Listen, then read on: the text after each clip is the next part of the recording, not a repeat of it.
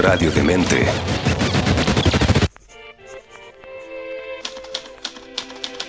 Leer, escuchar, ver, compartir, dialogar, debatir, construir. Todas y cada una de estas acciones depende de muchos, tantos factores. Y para descubrirlos, Antonella Esteves se reúne con diversos creadores y artistas para aclarar estos puntos en Cuestión de Gustos en radiodemente.cl. Proyecto financiado por el Fondo del Libro y la Lectura. Convocatoria 2021.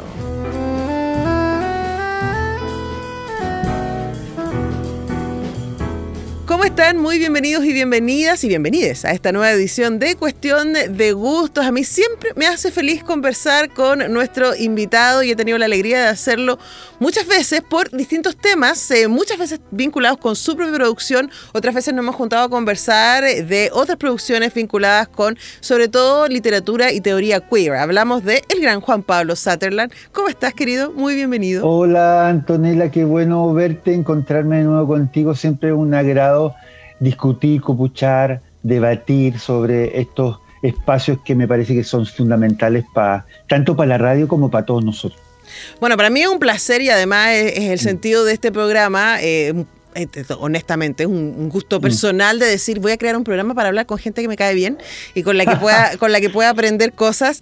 Y cada vez que hemos eh, conversado con Juan Pablo Satelán, que estuvo mm. en este programa en cuestión de gusto hace mucho tiempo atrás, eh, fue, creo que para em, Papelucho Gay en Dictadura, creo que cuando se de ese libro. Después sacó claro. Grindermanías eh, y ahora acaba de reeditar esta belleza que además, en nuestras felicitaciones a los perros románticos, que son los mm. editores de este libro, que es una reedición de Nación Marica, que es una colección de textos. Eh, que se editó originalmente en 2009 y que ahora tiene esta nueva eh, edición, eh, además con nuevos textos, y que además a mí me pareció, mientras lo leía eh, Juan Pablo, que nos permite dar una perspectiva temporal no solo de tu trabajo, sino también del movimiento eh, queer, eh, del movimiento mm. de resistencia política y de minorías sexuales que a veces van juntos, a veces no, eh, que es algo que también tú te refieres en el libro. Así que quizás para partir, ¿por qué te pareció importante revisitar tus escrituras, de algunas de mm. ellas de hace más de 15 años, y ponerlas mm. en contexto al Chile de hoy? Sí, mira, fue un ejercicio bien, eh, no, quizás como eh, eh, sucedido por, por, las lecturas, porque inicialmente, como tú bien dices, la primera edición de Nación América fue hace ya 13 años y fue un, me acuerdo que el lanzamiento incluso fue muy bonito y anecdótico porque estaban en paro los, los funcionarios del Archivo Nacional, y cuando se enteraron del nombre del libro, porque no, nadie podía hacer nada porque estaban en paro los funcionarios, pero cuando se enteraron del nombre del libro, abrieron las puertas del Archivo Nacional. Entonces, con eso te respondo de alguna manera la noción de archivo, ¿no? La idea del archivo y cómo ese, de cómo el archivo marica entra a la nación, ¿no? Y además que cuando el libro se acaba, eh, eh, muy rápidamente, casi, casi se acabó, casi se acabó el lanzamiento, ¿no? Eh, porque estuvo muy masivo y fue mucha gente, y el libro se empezó a, de alguna manera, a piratear y se puso en distintos lugares de internet de, por ejemplo, Biblioteca Frankenthal, que fue uno de los primeros que puso, que un sitio chileno de, feminismo lésbico muy relevante, muy importante, y, y, de ahí se empezó como a tener un nomadismo, digamos, no solamente en Chile, sino que en distintos lados. Entonces el libro como que cobró una nueva vida con muchos lectores en distintos lugares del mundo, fundamentalmente en América Latina, con el activismo, con la literatura. Entonces, siempre me preguntaban, oh, yo leí Nación Marica, pero me encantaría tener el fetichismo de tener el libro, ¿no? Queremos el libro, queremos el libro. Entonces, yo siempre tuve, siempre tengo el deseo, digamos, también del objeto libro, no solamente por la producción, sino también me gusta mucho el objeto libro, soy muy fetiche de los libros. Y hace dos, tres años eh, ese postulamos junto con Perro Romántico a la, a la reedición de, del libro y afortunadamente se, se, obtuvo el, eh, un, apoyo, digamos, para para editar de nuevo Nación Marica hacia todo trapo. Por eso, por eso la edición está espectacular, porque la, edición está verdad la edición está espectacular porque la verdad es que, que, se hizo un esfuerzo enorme. Ahí tengo que agradecer al equipo de Perros Románticos que se portó espectacular en el proceso, que me soportó porque en realidad yo a esta altura soy alguien bien, bien eh, eh, eh, de alguna manera atento con la edición de mis libros, con las portadas, con los, diseños, con, los diseños con, con, la caja, porque ya llevo casi toda la vida trabajando en esto, entonces necesito que mis libros también tengan una buena factura. El editor del, de la primera edición de Nación Marica, Cristiana Edo, poeta, escritor, también es el editor de la segunda edición, que accidentalmente también se cruzó en ese proceso. Y así que creo que volver a, volver a poner en, escena esta, esta nueva edición, yo creo que primero que nada es, eh, eh, es, una, es un deseo de que, de que de alguna manera hay, una, hay un archivo también activo, hay un archivo que también ha ido también lenguajeando generacionalmente, porque Antonio, si tú te das cuenta, ahí hay un campo cultural del activismo político, estético, performativo, desde ya eh, como, como un rango por lo menos de 30 años. Sí. Incluso podríamos, podríamos decir más porque se citan trabajos ya del activismo como de las yeguas del apocalipsis o, el, o, el, o el trabajo crítico de muchos activistas o muchas organizaciones, la Yuquilene, es decir, hay una especie de, de, de genealogía cultural y política de la disidencia sexual en este libro. Absolutamente, y eso le, le, da uno de los muchos valores que tiene, ¿no? Eh, tú decías el, el, trabajo hermoso que hicieron con eh, Perros Románticos, que es la editorial, que sacó esta edición, que es, o sea, el, el papel es una maravilla, pero además ahí está, está lleno de fotos, eh, y la colección, básicamente, de textos que hay acá y que de alguna manera permiten, para quien no ha leído nunca a Juan Pablo Soterland, tener al mismo tiempo un acercamiento a él y a, los distintos lugares en donde te mueves. O sea, esto hay entrevistas eh, y también hay escritos que tú haces sobre obras, también hay escritos reflexivos específicos. Eh, hay está, es muy diverso en términos de lo que aparece, pero también, como tú dices, y eso me parece muy valioso, una mirada a lo que ha sido el movimiento eh, de la diversidad desde tu perspectiva y es muy interesante porque desde tu perspectiva como protagonista en algunos momentos y como observante en otros, ¿no? Sí, eh, Y eso es, es, muy raro y es muy bonito. No sé si te pasa. Yo leía, por ejemplo, la entrevista eh, que te hizo Lenny Richard en el 2000. Mm.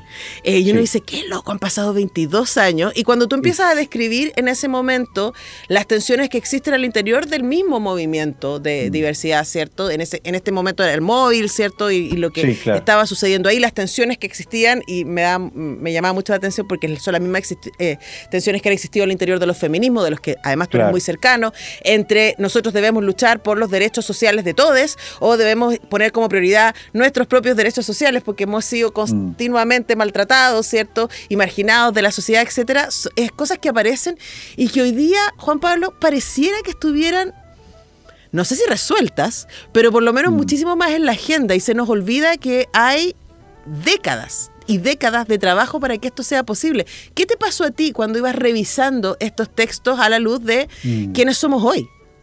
Sí, mira, Antonella, bueno, siempre es un agrado conversar contigo porque me, haces así articular al tiro conexiones con, lo que preguntas y porque también es, casi como un nuevo proceso de lectura.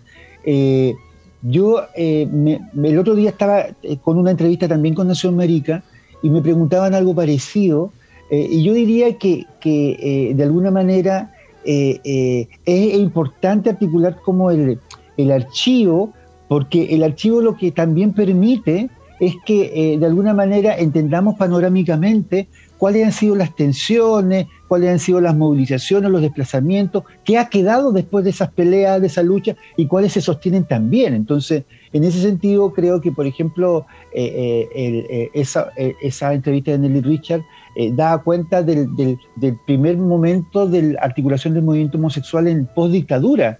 Y yo incluso hoy día podría decir eh, que ya ni siquiera, yo en la entrevista respondía que ya ni siquiera uno podría eh, tener las mismas nominaciones a, las construcciones del movimiento, porque nos quedaríamos cortos si dijéramos movimiento homosexual, por ejemplo. Hoy día el movimiento tiene mucho, hay una diversidad de comunidades críticas que articulan, uno podría decir, escenarios de la diversidad sexual, escenarios de la disidencia sexual, que articulan distintos tipos de comunidades, subjetividades trans, eh, eh, articulaciones políticas travesti, es decir, eh, y también por otro lado la institucionalización que ha tenido el movimiento gay durante los últimos 20 años, entonces en, Chile y en el mundo mucho más, obviamente. Entonces, de alguna manera, esas mismas discusiones también, como tú bien dices, también la ha dado nuestras amigas cómplices y compañeras feministas, porque podría repetir una secuencia clásica que es la discusión eterna sobre eh, peleamos por, la igualdad o por la diferencia, ¿no? que es como mm. un clásico. ¿no?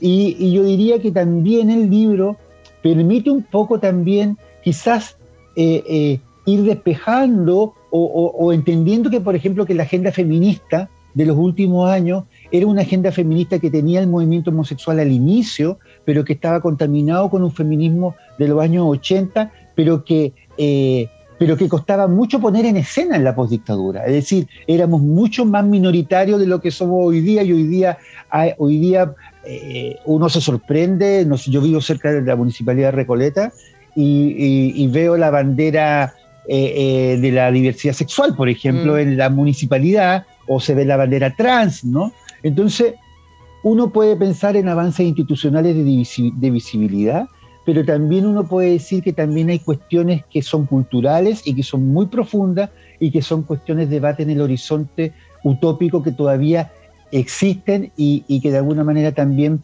vinculan para que el activismo siga presente. Por ejemplo, el tema de la violencia de género, la violencia, las prácticas de odio hacia distintos tipos de comunidades mucho más vulnerables, ¿no?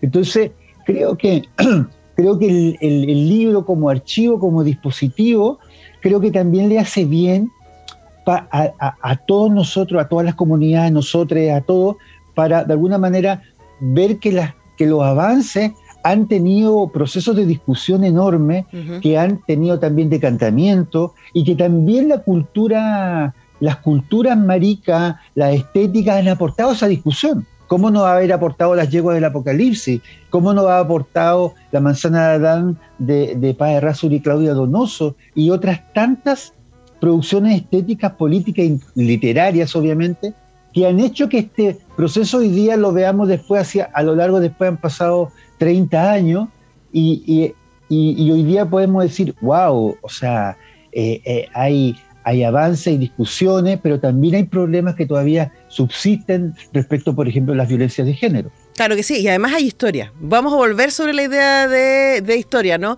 Eh, conversamos con Juan Pablo Sotelar en esta cuestión de gustos. Vamos a ir con uno de sus temas favoritos y ya regresamos con más conversación.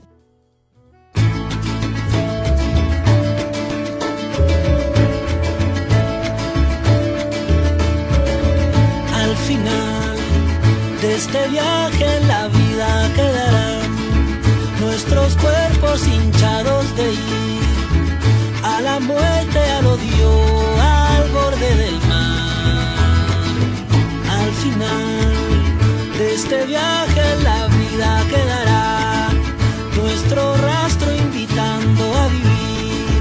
Por lo menos por eso es que estoy aquí somos prehistoria que tendrá el futuro. Somos los anales remotos del hombre. Estos años son el pasado del cielo. Estos años son cierta agilidad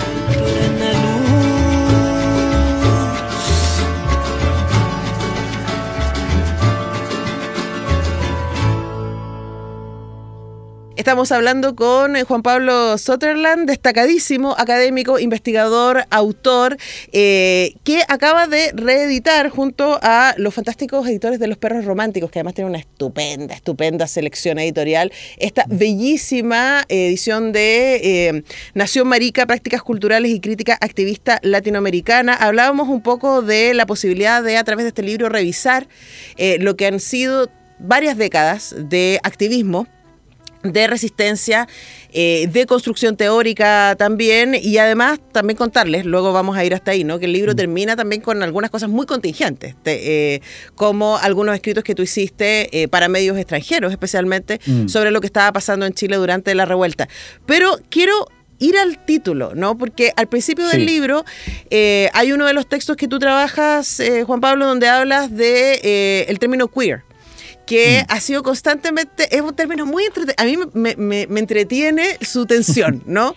Eh, para quien no lo sepa, queer viene, eh, es, un, es, una, es un despectivo que se usaba para el mundo homosexual en el espacio anglosajón, que eh, finalmente ahí les compañeros tomaron como bandera y dijeron, ¿qué tanto somos? ¿no? Y, el queer apareció. Luego hay una tensión entre el queer anglo y el queer latinoamericano, y hay quienes escriben como tú en alguna parte del libro mm. queer, ya no eh, con Q, eh, sino con C. Pero mm. también a mí me encanta el término marica. Y tú usas constantemente el término marica como, eh, como, como sustantivo y como adjetivo eh, a lo largo del texto. Entonces hablemos un poquito de, esas apropiaciones y también de esos saltos que nos pegamos entre lo queer y lo marica. Sí, sí, interesante eso que e, ese escenario que pone Antonella, porque eh, primero que nada uno, uno podría decir que, que o sea, el, ayer me acuerdo que estaba eh, trabajando porque estoy preparando un seminario, en un seminario en la Universidad Central sobre, eh, sobre diversidad sexual y disidencia sexual y estaba eh, asumiendo y leyendo una grande que vino a Chile, un grande, hace ya 20 años, también más de 20 años, que es la visita de Paul Preciado a Chile.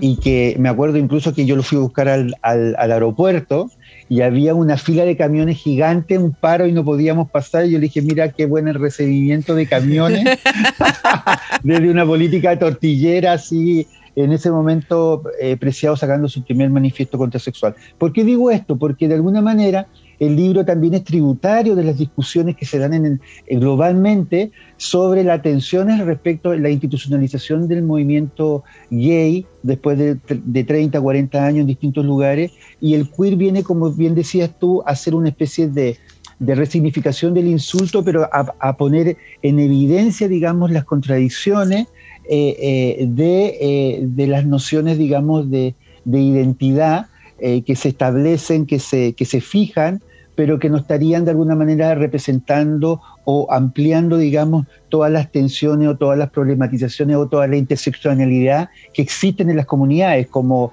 eh, es distinto ser eh, eh, marica, indígena y vivir en América Latina, a ser un gay europeo de clase media que, que tiene otro tipo de condiciones. Entonces esas condiciones geopolíticas, de alguna manera, y también de de cruces lo pone el queer. Y Nación Marica de alguna manera se hace cargo de eso, porque una cosa importante es, es de alguna manera trabajar con la idea de nación.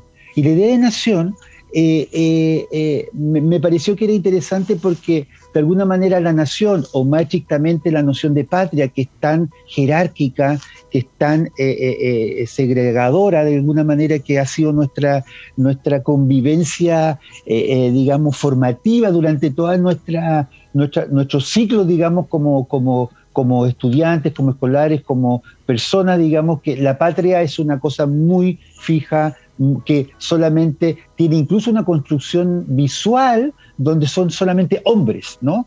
Hombres de una determinada clase, de una determinada élite, ¿no? Eh, eh, y en ese sentido, eh, creo que el, relato de la nación es un relato, el relato de la nación marica es un relato para ampliar la noción de nación, ¿no? Y para decir que esas comunidades que han sido borradas, que han sido obliteradas, también tienen un, un, un, siempre han estado, lo que pasa es que han sido visibilizadas por nociones más normativas que, que, de alguna manera han borrado esas comunidades. Incluso estoy pensando en la nación mapuche, ¿no? La nación mapuche como lugar que también ha sido borrado, que ha sido políticamente perseguida siempre, y en ese sentido creo que el gesto de la nación marica es un gesto para poner un relato y muchos relatos que nunca han sido leídos o que han sido puestos en el lugar de la marginalidad, de la periferia, y que no han constituido el gran relato de la nación.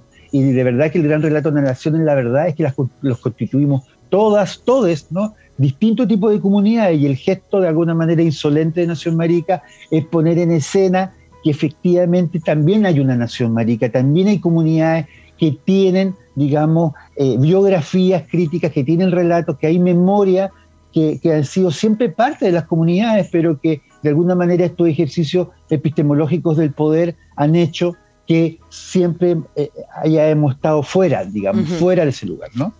Sí, no, además estaba pensando que el ejercicio, además de la visibilización, es eh, el, la autorrepresentación.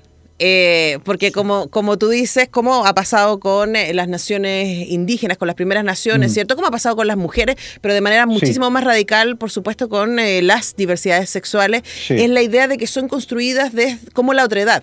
Eh, desde, desde el discurso oficial hegemónico patriarcal, diríamos, que es el, mm. el, discurso, ¿cierto?, de, em, de el país, ¿cierto?, de esta idea de eh, muy, muy poderosa, muy masculina, eh, heteronormada, ¿no? Versus esta cosa de que son estos, estas locas.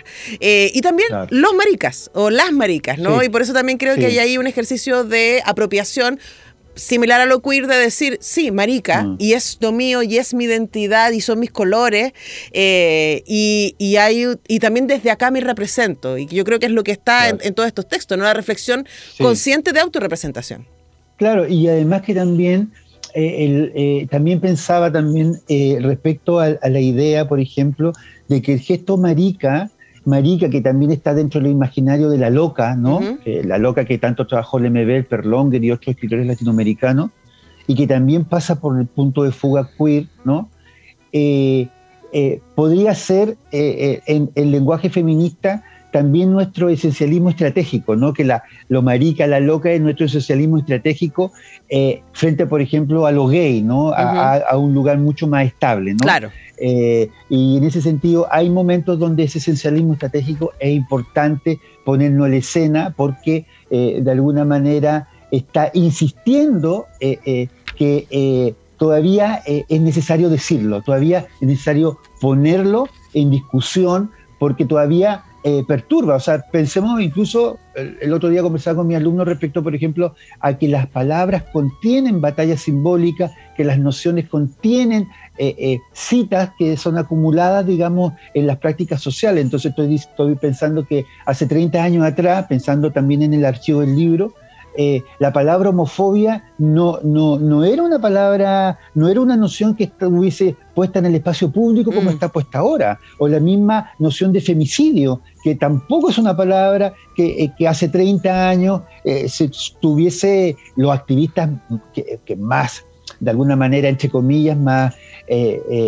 profesionales estaban trabajando en, globalmente esos lugares, pero hoy día cuando alguien dice esa, es, es, un acto homofóbico, está asumido en el espacio público y todo el mundo entiende. O cuando alguien dice que hay una agresión respecto de violencia de género o, y, y, que los femicidios lamentablemente en Chile y en América Latina no bajan, ¿no? Entonces, pero son ganancias a partir de las políticas de, eh, que se enuncian en las comunidades y que, y que se vuelven, digamos, parte también de los avances de, de, de, eh, de las sociedades, ¿no? Entonces, en ese sentido, creo que ese gesto de la resignificación de poner Nación Marica y además, eh, incluso yo te digo así casi como anecdóticamente o biográficamente, me encanta cuando paso por una librería o por un mostrador y veo Nación Marica, eh, así como en la vitrina o, o en las librerías súper así como, súper como empirulada, ¿no? Encachada, así como, y veo el, el, la portada de Nación Marica que es tan así, tan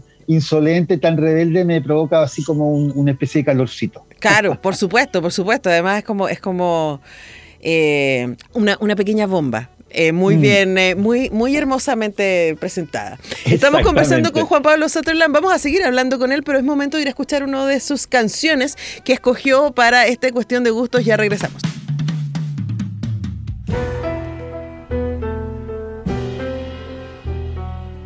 Conversamos con Juan Pablo Sutherland y recién hablábamos respecto a los avances, Juan Pablo, y el libro Nación Marica parte con un texto en particular que me parece notable por muchas razones, ¿no? Que es el texto de presentación de abismos temporales eh, de Nelly Richard eh, y que tú partes el texto contando una anécdota, ¿no? Como cuando en 1995 en la Feria del Libro estaba Nelly Richard entrevistando a Derrida y al mismo tiempo estaban ustedes, eh, las yeguas del apocalipsis, y tú presentando eh, la literatura homosexual en Chile. Corte, cinco años después, eh, no, no tanto, no, más tiempo después, en 2018, o Sí. sea, pasaron 23 años después, wow, Mm. están presentando eh, ustedes mismos, las yeguas del apocalipsis, Juan Pablo Sutherland y además mi queridísimo Fernando Blanco, a quien le mandamos un beso, seguramente está viendo este, Sí. este programa. Seguramente. Queridísimo- Fernando Blanco, eh, con Nelly Richard presentando ese texto, y eso habla un poco de aquello que se movió, ¿no? Que pro- primero se mueve desde eh, las resistencias de los activismos, luego se mueve desde las teorías, uno pensaría, eh, luego para entrar a lo que hoy día llamaríamos cierto sentido común. Y no sé si a ti te pasa, Juan Pablo, pero a mí me pasa con mis alumnos. Mm. Eh, que hoy día vemos que eh, la gente joven, hay que heavy decirlo uno, a esta Sí. altura la gente joven, heavy, heavy, la gente joven. Sí, como que uno todavía no está acostumbrado. es que, que ya que tenemos 20 o 30 años de diferencia con la gente joven, claro. eh, tiene, gracias a estos eh, espacios de resistencia que ustedes comenzaron hace 30, 40 años atrás, eh, tiene hoy día la posibilidad incluso de preguntarse. O sea, decir, no, ves que yo soy fluido, o soy no binario, o lo que sea, que cosas que, o sea, cuando yo era chica, impensable, cuando tú eres chica, menos, menos, menos aún, ¿no? Eh, Y pensemos un poco respecto a esos avances, y por eso yo creo que es importante también un texto como Nación Marica para entregarle a esa generación que hoy día se está haciendo preguntas respecto a sus identidades sexuales, respecto a quienes quieren amar, incluso que siente que tienen la libertad de poder moverse de una cosa a otra, que hay una historia, hay sangre que Mm, les ha sí. permitido esas libertades y es súper bueno que las conozcan, ¿no? No sé si te pasa también ese sentido de... Sí, sí, me, me- me pasa y, es- es- y es incluso es emotivo y es político, digamos, eh, ponerlo en escena porque, porque también eh, hay, mucha, hay mucha gente y, y mucho, eh, hay mucha biografía política y efectiva que, que ha sido parte de este proceso y en ese sentido creo que hay, yo y como muchos activistas eh, eh, eh, hemos, hemos ido eh, por la vida también perdiendo amigos que, que quedaron en el camino en el sentido de, de esas peleas y de esas luchas de maneras distintas. Estoy pensando, por ejemplo, todo el, momento más crítico del SIDA, ¿no? Cuando el SIDA a finales de los, mitad de los 80 empieza a aparecer y, y- y empieza a diezmar a todas las comunidades homosexuales en gran parte en el mundo y, y la lucha también respecto al tema del SIDA y lo que significaba la violencia, la discriminación a las personas afectadas, eh, fue, un, fue un momento muy fuerte, ¿no? Y hoy día uno podría decir, y hoy día a- eh, eh, eh, la- el fruto de todas esas luchas también, por ejemplo, fue la ganancia de que el sistema público chileno eh, está el tratamiento antirretroviral Mm. eh, eh, de alguna manera ya ganado para las personas que viven con VIH y que pueden tener una vida completamente normal y, y- y- y que su salud está cuidada, digamos. Y eso, eh, como ejemplo, como único ejemplo, como uno de los ejemplos que podría dar, es el, avance de mucha gente. Estoy pensando en Vivo Positivo, estoy pensando en organizaciones como Acción Gay, eh, eh, el, Móvil, el MUMS, es decir, organizaciones que pelearon durante mucho tiempo y los activistas fundamentalmente que, que y pusieron eso en escena y que discutieron y, y- lograron que el Estado ah, tuviese un gesto público. Entonces, son muchos los temas, Antonella, que uno podría decir de ahí. Entonces, en ese sentido, creo que también es afectivo porque uno recuerda a todos esos amigos, todos esos compañeros, compañeras que, eh, eh, que, ya no están, pero que están de alguna manera en ese proceso de entender que hay muchas que hay, que hay mucha, como decías tú, mucha biografía, mucha garra, mucha sangre en el, en el proceso, ¿no? Ujú. Eh, y, y uno, incluso cuestiones como, cuestiones como súper como eh, así cotidianas que uno podría comentar aquí con los auditores, que, que por ejemplo, cuando nosotros recién nos armamos en el, en el, en el móvil, nosotros nos dábamos besos de saludo así como de despedida o de encuentro en la calle. Y cuando nosotros nos besábamos en la calle, hace 30 años, la gente se paraba con unas caras de condena y, y, y, muchas veces querían pegarnos, digamos. Entonces, eh, eh, el solo gesto de, de, besarse como saludo, en otro tiempo era un gesto bastante peligroso y qué decir más de los espacios de sociabilidad que no eran espacios eh, legitimados, legitimados, digamos, espacios de sociabilidad homosexual, marica, la noche, el cruising, etcétera, ¿no? Eran completamente espacios perseguidos, ¿no? Y de mucho riesgo, en muchos sentidos de mucho riesgo y, y, también de mucha, de mucha agresión y de mucha muerte, digamos, hay muchos crímenes, asesinatos, etcétera, que estaba de alguna manera farandulizado en la crónica roja, por ejemplo, en la cuarta, eh, uno le pegó al otro porque lo pilló y no sé qué. No, murió en su ley y, ese tipo de, su ley, titulares, porque, ¿no? le, porque le gustaban las patitas de chancho, es decir, había un, toda una retórica que, que justificaba esa violencia, ¿no? Entonces, en ese sentido creo que que, que, es interesante, que es bonito y que, y es potente eh, entender que las comunidades, no solamente las personas singulares, sino que eh, las comunidades colectivamente, es decir, el espacio comunitario, colectivo, el movimiento social, pero también las culturas maricas, también los escritores, el, feminismo crítico literario, eh, eh, los artistas visuales, los fotógrafos, es decir, una gran cantidad de gente que con su trabajo y que también con su agenciamiento colectivo ha posibilitado que, que, los escenarios que hoy día tenemos sean escenarios eh, infinitamente distintos a los escenarios que tuvimos hace 30 años. Yo el otro día mostraba a mi alumno eh, la portada del diario La Segunda, libro gay con plata fiscal, y les preguntaba si ese título hoy día tendría sentido. Claro. ¿no? Bueno, aquí hay un libro gay con plata fiscales. ahí hay un libro, en realidad ahora ahí hay un libro marica con plata fiscales. Peor, ah, peor aún, incluso, no, podría decir. Peor aún, peor aún. Ahora, hay, hay algo ahí que, que, es muy notable, por supuesto, y que, y que, eh, que da razón para celebrar. Pensar, por ejemplo, que hoy día tenemos un ministro de Educación abiertamente homosexual.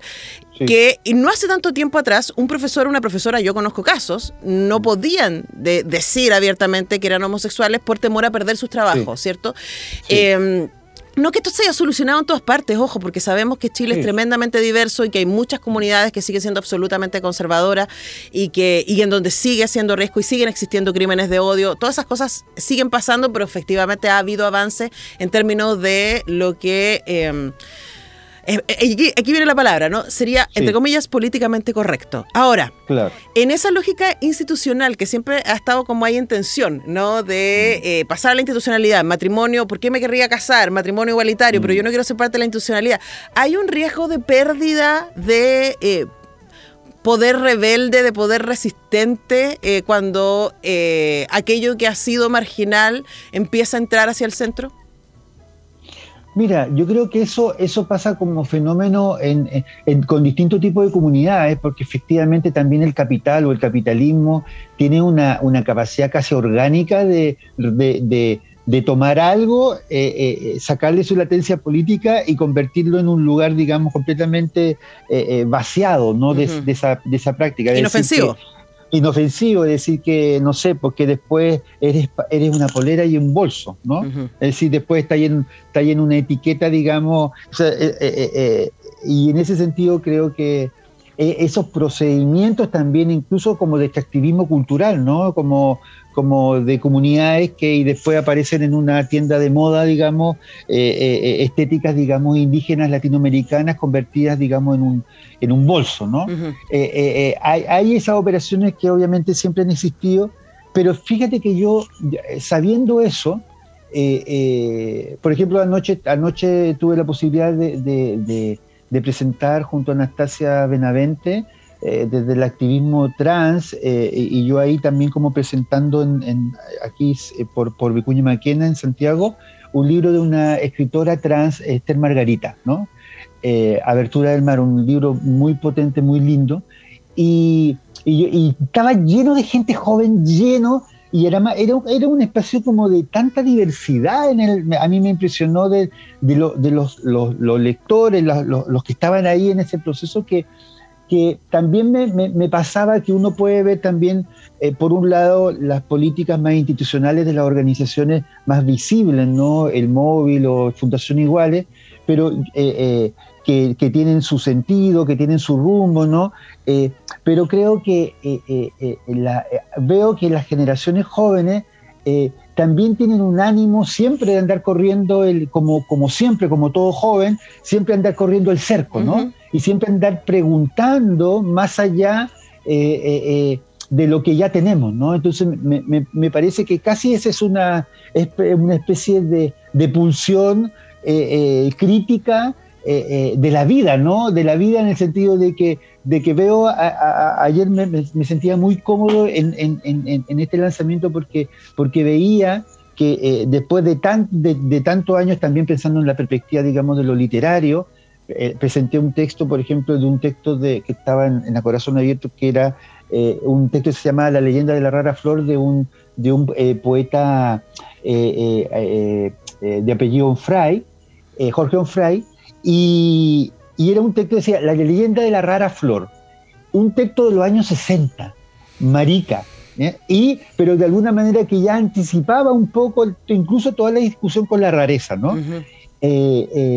Y esa, y esa pulsión yo creo que de la rareza siempre está presente en, en, en, sujetos, sujetas que de alguna manera siempre han, estado eh, eh, eh, habitando, digamos, la diferencia, el margen, el abismo, ¿no?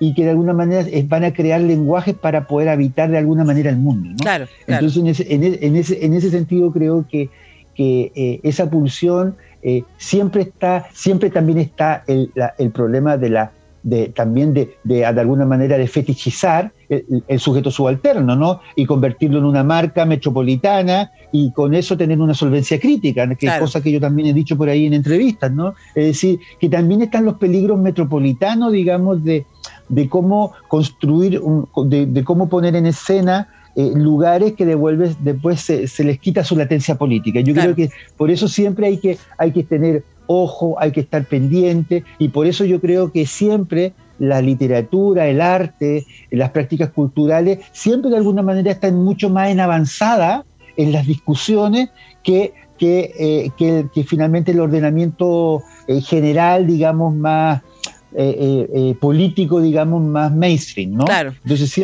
siempre, de alguna manera el, las prácticas culturales, por eso, por eso el libro también tiene esa bajada de que, que, lo cultural también es una, es una potencia, es una potencia que cambia la realidad. Absolutamente, bueno, por eso estamos acá, ¿no? conversando con Juan Pablo Sutherland. se nos está yendo el tiempo súper rápido. Vamos a ir a uno de sus temas favoritos y ya regresamos. Nos quedan cinco minutos de conversación y tengo tantas preguntas todavía, así que no se vayan. Me gusta estar al lado del camino, fumando el humo mientras todo pasa. Abrir los ojos y estar vivo, tener que vermelas con la resaca. Entonces navegar se hace preciso en barcos que se estrechen en la nada. Vivir atormentado de sentido, creo que esta sí es la parte más pesada. En tiempos donde nadie escucha a nadie. En tiempos donde todos contra todos. Tiempos egoístas y mezquinos. En tiempos donde siempre estamos solos. Habrá que declararse incompetente en todas las materias de mercado. Habrá que declararse un inocente o habrá que ser abyecto y desalmado. Yo ya no pertenezco a ningún ismo. Me considero vivo y enterrado. Yo puse las canciones en tu Walkman. El tiempo a mí me puso en otro lado. Tendré que hacer lo que es no debido. Tendré que hacer el bien y hacer el daño. No olvides que el perdón es lo divino. Y errar a veces suele ser humano. No es bueno nunca hacerse de enemigos que no estén a la altura del conflicto, que piensan que hacen una guerra y se hacen pis encima como chicos que rondan por siniestros ministerios haciendo la parodia del artista. Que todo lo que brilla en este mundo tan solo les da caspa y les da envidia. Yo era un pibe triste y encantado. De Beatles, Cañalegui y maravillas los libros, las canciones y los pianos.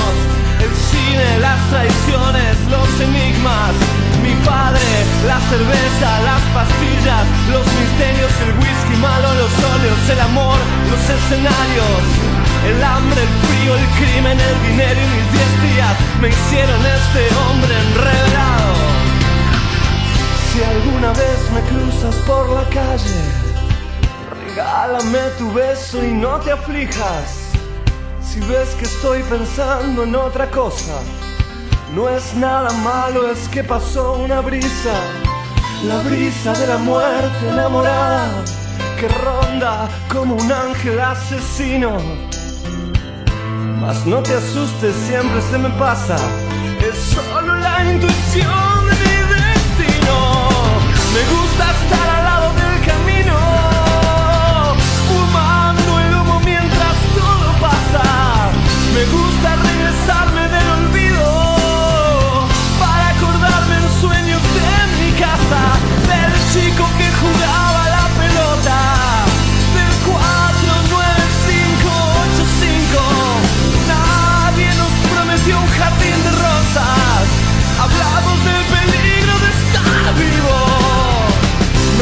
divertir a tu familia mientras el mundo se cae a pedazos.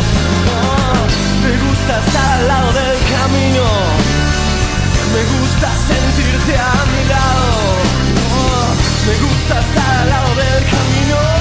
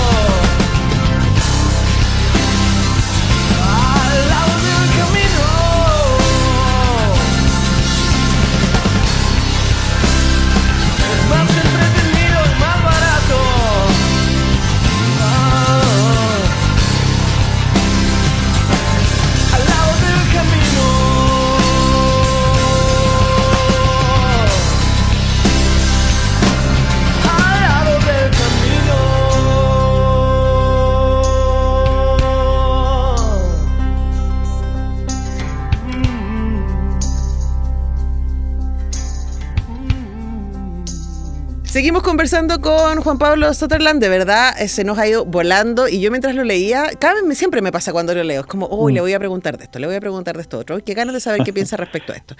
Eh, y una de las cosas que eh, yo admiro mucho de tu trabajo, Juan Pablo, es una capacidad que yo no he sabido desarrollar y por eso probablemente la admiro tanto en ti, y es tu capacidad de moverte en los formatos, de hablarle a la academia y escribir muy académicamente y presentar un paper, ¿cierto? Para, porque digamos que la teoría queer eh, y la, la teoría marica, si queremos, ha encontrado en las universidades un espacio muy importante para pensarse, para difundirse, para mover las cabezas, que es lo que debería ser la academia, creo yo. Pero al mismo tiempo Sí. tú has escrito mucho en primera persona. Eh, estoy pensando en Papalucho Gay en Dictadura, estoy pensando en eh, tu último libro, ¿cierto? Grindermanía, que a mí me encantó, que lo hablamos, es un libro que a mí me resultó inquietantemente expuesto. Además, entonces, este moverte en eh, distintos circuitos para hablar a distintos eh, interlocutores, aunque a veces los interlocutores podamos ser los mismos o las mismas, Sí. eh, ¿cómo haces tú para, para generar esa plasticidad en tu escritura?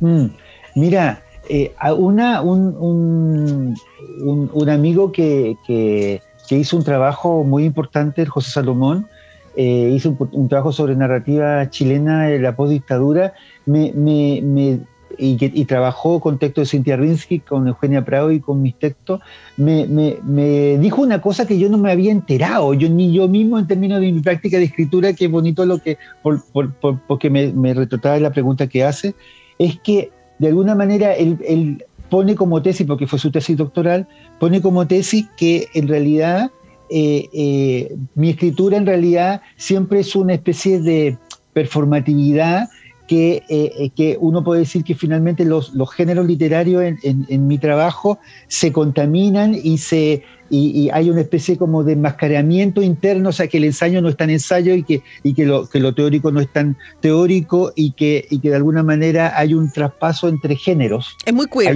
finalmente. Eh, claro, es muy, finalmente, muy, finalmente muy queer porque, porque de alguna manera eh, el, el, los géneros, fíjate que yo creo que eso fue una cosa que, que se dio por una práctica cultural eh, de, de, mi promiscuidad, digamos, crítica y literaria, porque siempre estuve en distintos escenarios, o sea, el escenario tanto del activismo como el, escenario, digamos, de mi proceso de, escritura desde los 80, eh, como, como escritor joven, eh, como, como después como, como crítico o como teórico o como profesor. Es decir, he pasado por tanto, he trabajado con tantos lenguajes a la vez que ya me parece completamente eh, eh, eh, natural de alguna manera hacer mezcla, porque finalmente para mí la escritura tiene ya su propia maquinaria y, en ese sentido siempre veo cómo se puede torcer esas ideas tan fijas de los géneros literarios, que a esta altura los géneros literarios me parece que, que están en, en, retirada en el sentido de que incluso los, en los en muchas veces yo de jurado en concursos literarios, gente se pone a discutir, oye, pero es que esto no es novela, pero a esta altura digamos, las novelas pueden ser tantas cosas, digamos, y los libros de cuento pueden ser crónicas y están cruzadas con otros lugares biográficos, etc. Entonces, creo que de alguna manera eh, eh, he tenido la posibilidad y el privilegio, eh, sin querer, de cruzar demasiados lugares que han, que han constituido mi propia práctica de escritura. Y yo creo que eso, es, eso de alguna manera, por eso, por eso Antonella me ha, me ha tenido la posibilidad quizás como más, sin pensarlo siquiera, ¿no? Claro que sí, no, y también eh, podría pensar, hay una... Mm, quizás hay un, hay un eh, desparpajo, que sería la palabra, un arrojo, ¿cierto? Que tiene que ver, yo pienso, con tu activismo. Yo creo que, que ser activista esteta gay en dictadura en los 80 genera un tipo de anticuerpos tipo aquí voy con lo que soy y si te gusta fantástico y si no lo siento y yo creo que eso es algo que más allá de tu amabilidad y de la mm. búsqueda de ser accesible y hablarle a mucha gente, mm. es muy claro en tu escritura. Es como, esto es, esto es. Sí. Y, probablemente viene de ahí, ¿no? Sí, y viene de ahí, y yo creo que también esos son los, son los costos, pero son las articulaciones de las voces que tú vas, vas haciendo en el camino. O sea, o sea, yo, o sea, la cantidad de veces que, que eh, eh, eh, he sabido que libros míos han sido editorialmente sacados de la, del, del listado por, por, por, sus actitudes políticas, por, su, por sus construcciones, por lo que están contando, ya, ya, ya las, las, tengo, pero ya en la lista. Es decir, ya no me sorprendo, por ejemplo, de. Porque incluso mi, mi escritura fue inaugurada con una gran censura que fue a mi primer libro Ángeles Negros. Entonces, después de esa censura gigante, imagínate todas las que han venido después y que incluso hoy día yo te digo que que, que, uno se podría sorprender de incluso que hoy día también se, se, eh, eh, eh, eh, esas prácticas todavía existen, digamos, mm. ¿no? Eh, pero creo que, que, me, entiendo que, finalmente con, ese con ese espacio, digamos, de, ser votado, digamos, y, estar, digamos, en, la polis, tienes que armarte en la polis, ¿no? Tienes que ser capaz de sacar todo, ¿no? Y como decía Sabiro Sardúa, la revolución se va bien vestida. Exactamente. Entonces, bueno, me puse mejor vestido y vamos nomás, eh, porque de alguna manera las transformaciones y los cambios son así, no, no son por, por, por ser diplomático, digamos, ¿no? Sí. Bueno, y ahí ya vemos quiénes somos afortunados y afortunadas de poder encontrarnos con esos textos que nos ayudan incluso a pensarnos, a entender el mundo, a vincularnos, incluso seamos o no parte de, de, digamos, de la comunidad de diversidad mm. sexual. Finalmente somos todos tan raros y diversos que siempre vamos a encontrar un lugar de donde conectar. Así que... Absolutamente. muchísimas gracias, Juan Pablo Saterlán, por este espacio. Mm. Como siempre se me hizo cortar nuestra conversación, pero vendrán más. Sí, a mí me, mira, a mí me, eh, Antonella me encanta, me encanta, te agradezco siempre porque se nos pasa volando el tiempo. Sí, Así que Vamos, vamos a repetirlo en una próxima ocasión. Por ahora te mando muchos besos y muy agradecida por tu paso, por cuestión de Muchas gracias por la invitación, cariños. Solo voy con mi pena, sola va mi condena. Qué agradable es saber que a quienes seguimos o admiramos comparten sus gustos y preferencias. El contenido que los define lo ponen a tu alcance. Y Antonella Esteves lo prepara para digerirlo con una buena conversa y música. Porque al final todo es cuestión de gustos en radiodemente.cl.